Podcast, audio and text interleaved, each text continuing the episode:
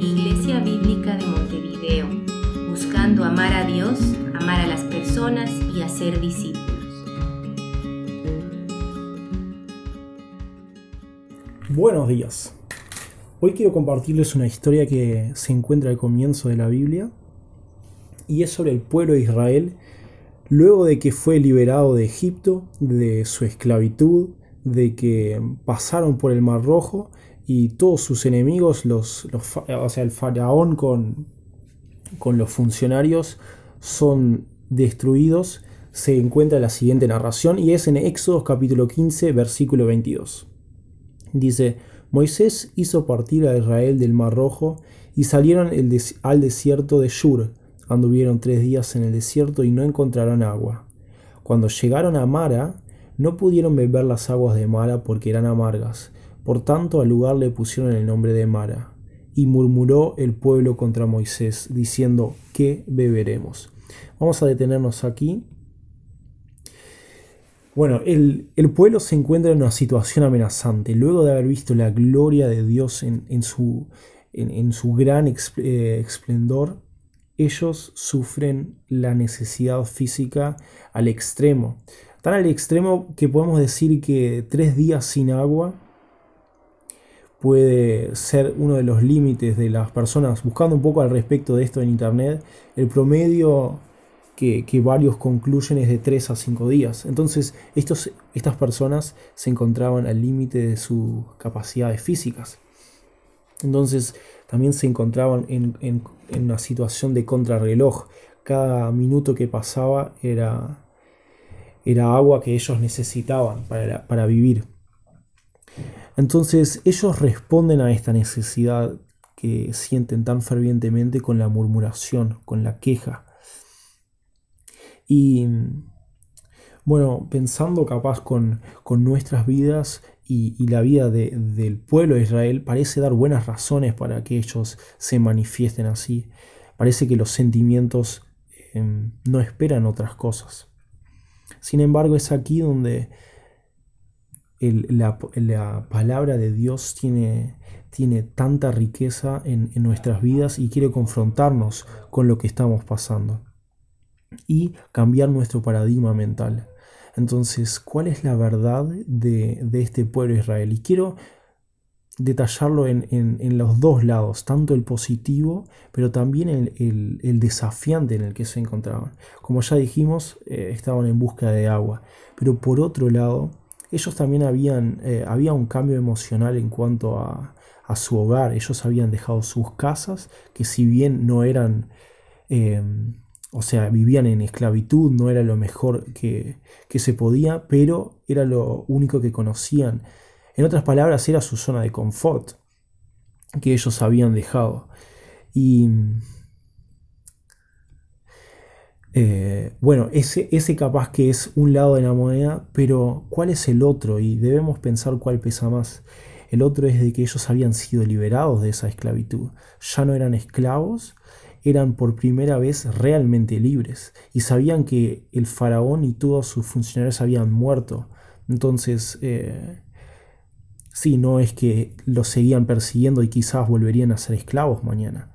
Ellos realmente eran libres y habían conocido al Dios del que tanto le habían hablado, de sí, ese Dios de Abraham, eh, de Isaac y Jacob y que se había mostrado con, su gran poder, tanto en las plagas en Egipto, pero también eh, con el Mar Rojo, que, fue la respuesta de escape para ellos y, y destruyendo sus enemigos. Entonces, em, estas, estas eran las dos realidades.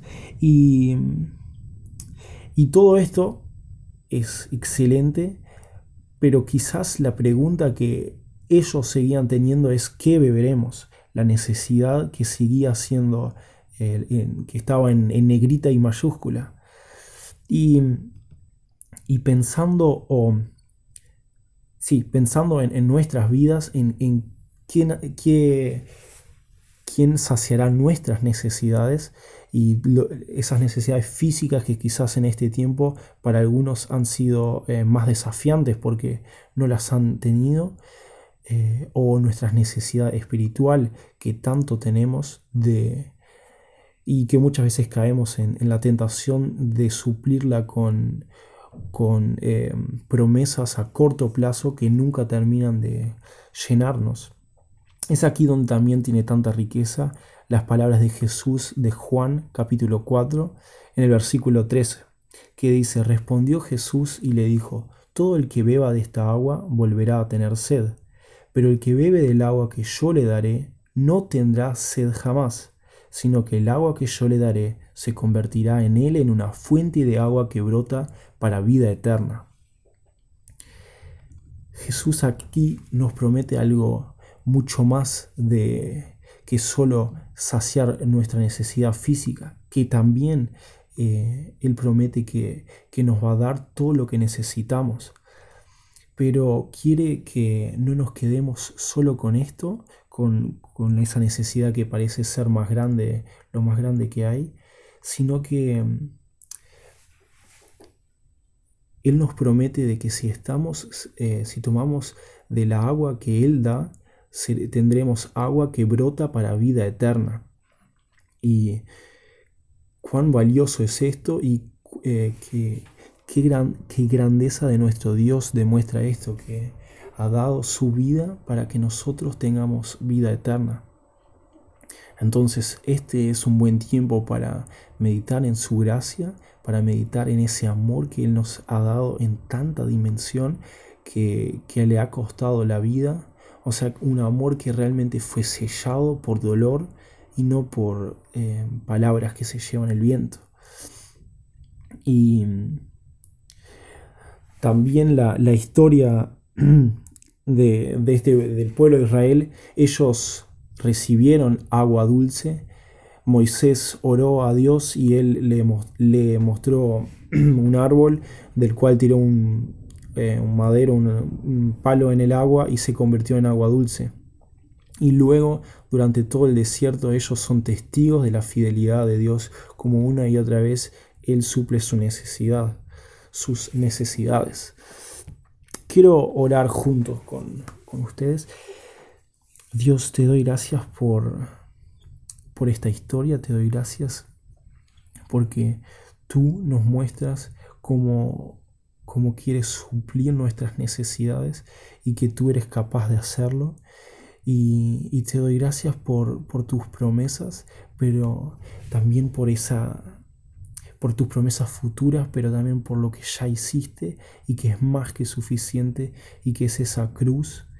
Y, te doy gracias que tú nos prometes que si beberemos agua de ti, Jesús, seremos saciados de verdad y seremos saciados de forma que no tendremos sed y que no precisamos algo más. Realmente eres suficiente y te pido que este sea un tiempo donde podamos em, experimentar y conocer más de esa suficiencia de ti. Te pido por cada hermano y que bendigas esta semana. En tu nombre, amén.